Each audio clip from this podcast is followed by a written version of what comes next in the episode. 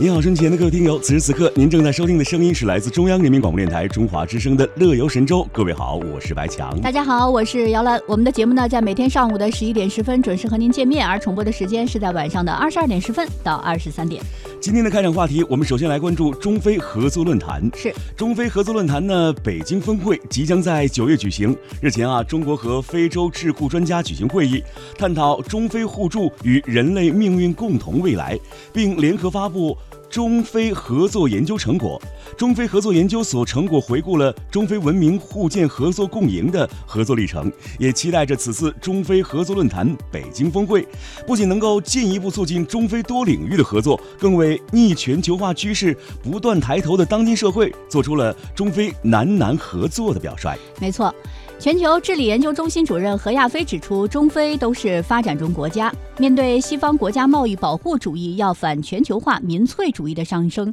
在这样的形势之下呢，中非如何加强合作，维护现有的国际体系、现有的全球资源贸易体系，维护我们现有的稳定的制度？中非的南南合作，中非之间的合作，政治上的、经济上的都可以做出表率的作用。是。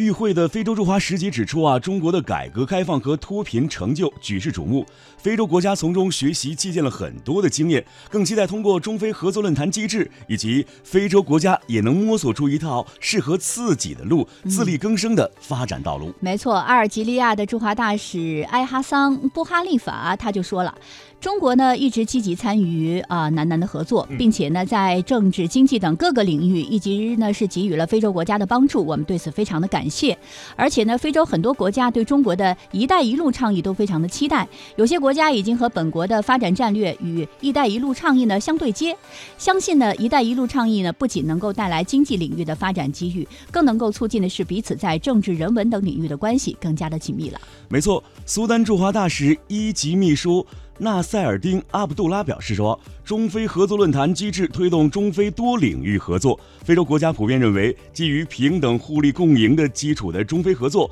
为非洲各国带来了巨大的发展机遇。期待即将举行的中非合作论坛北京峰会达成更多的合作倡议，助力非洲经济发展。非洲愿意继续与中国合作，为人类的共同发展和建设人类命运共同体做出贡献。”